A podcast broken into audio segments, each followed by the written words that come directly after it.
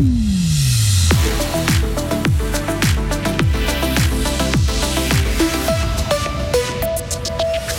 L'identité gruyérienne est-elle plus forte que les guerres de clochers? La réponse se trouve en partie dans l'issue que trouvera le projet de fusionner ensemble toutes les communes du district. Solange Berset, 27 ans au Parlement, s'en va. Elle nous partagera dans ce journal un souvenir non pas de Fribourg, mais de New York.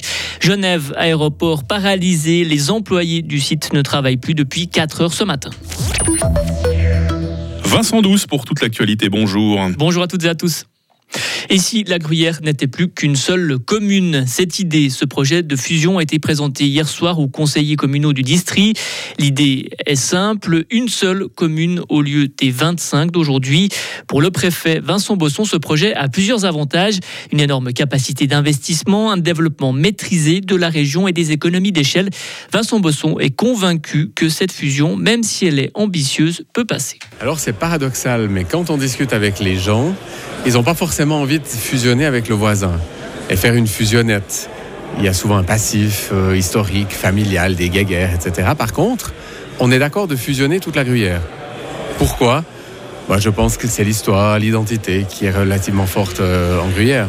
Le syndic de Corbière a lui un avis complètement opposé. Écoutez, Gabriel Colli qui est contre cette fusion. À mon avis, il faut voir ça plus largement. On sait qu'on doit réformer certaines choses. Je ne suis pas contre certaines réformes, mais ce qui nous est présenté serait certainement la pire des solutions parce qu'avec un conseil général de 80 membres, 9 élus, on va se couper totalement des citoyens. Euh, garder ces arrondissements avec des soi-disant responsables qui n'auront aucun pouvoir de décision, c'est rendre un très mauvais service dans les régions. Et pour moi, le projet est déjà mort. On va en discuter certainement dans les conseils communaux, mais je vois vois pas beaucoup de motivation au sein des élus communaux à le défendre sur le long terme. Et dans un premier temps, tous les conseillers communaux du district devront donner leur avis sur ce projet de fusion. Ce sera ensuite au tour de la population de le faire lors d'un vote consultatif. Et une fois les résultats connus, le comité de pilotage décidera de se lancer, oui ou non, dans ce projet de fusion. Les directions des écoles primaires doivent-elles avoir plus de ressources? Le Grand Conseil fribourgeois estime que oui. Il a accepté hier un mandat en ce sens. Le texte demande que le canton alloue davantage de ressources aux écoles primaires les mêmes ressources que celles accordées au CO, au cycle d'orientation. Les députés à l'origine du mandat estiment qu'il faudrait créer 90 postes de travail.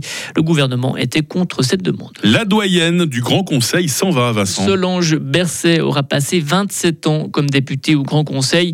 La socialiste siège aujourd'hui une dernière fois au Parlement fribourgeois. Solange Berset nous parle d'une année particulière. On l'écoute. C'est celle de mon année de présidence du Grand Conseil puisque là, évidemment, on sillonne le canton, on va à la découverte de toutes les institutions, associations, sociétés. Et en 2010, j'avais eu la chance de me rendre représenter le Grand Conseil à New York, parce que notre conseiller fédéral, Joseph Dess, avait été élu à la présidence de l'ONU. Et là, j'étais allée en compagnie de trois conseiller d'État. Et une petite anecdote qui est assez particulière, c'est que j'avais réussi à les faire courir les trois dans le Central Park. Et Solange Berset ne quitte pas définitivement la politique, elle restera encore conseillère générale à Belfort. Plus aucun avion ne décolle ni n'atterrit depuis 6 heures ce matin de l'aéroport de Genève. Le personnel est en grève pour protester contre le projet de réforme salariale.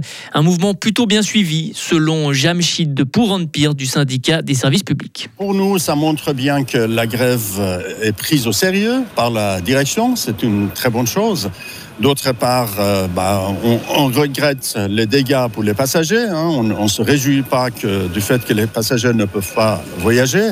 Mais c'est, euh, encore une fois, la décision de la direction qui a euh, enclenché ce processus.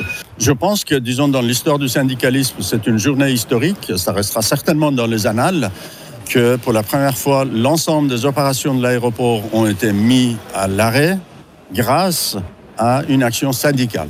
Pierre-Yves Maillard, président de l'Union syndicale suisse, présent ce matin à l'aéroport, ne comprend lui pas la stratégie de la direction de l'aéroport. Franchement, euh, ça fait longtemps que j'observe la vie syndicale politique, mais j'ai rarement vu une, une situation, une direction agir de manière aussi absurde. Vous avez une entreprise ici qui a subi, à cause de la crise Covid, un effondrement de son activité, puis ensuite en une année un doublement de son activité. Donc il faut s'imaginer la, les, efforts qu'il faut fournir, le, stress, la pression qu'il doit y avoir. quand vous êtes dans ces, dans- quand vous avez vécu une période pareille, que votre direction se permette de vous dire ah vous êtes trop payé, bon bah les gens se mettent, se, se disent qu'est-ce qu'on peut faire d'autre si vraiment on n'est pas respecté? Des propos recueillis par nos confrères de Radio Lac qui a noté qu'une réunion est prévue dans la matinée pour décider ou non de la suite du mouvement au-delà de 10 heures. C'est à 8h30, vous, qu'on vous retrouve Vincent Douce pour la suite du fil info sur Radio Fribourg. Retrouvez toute l'info sur frappe et frappe.ch.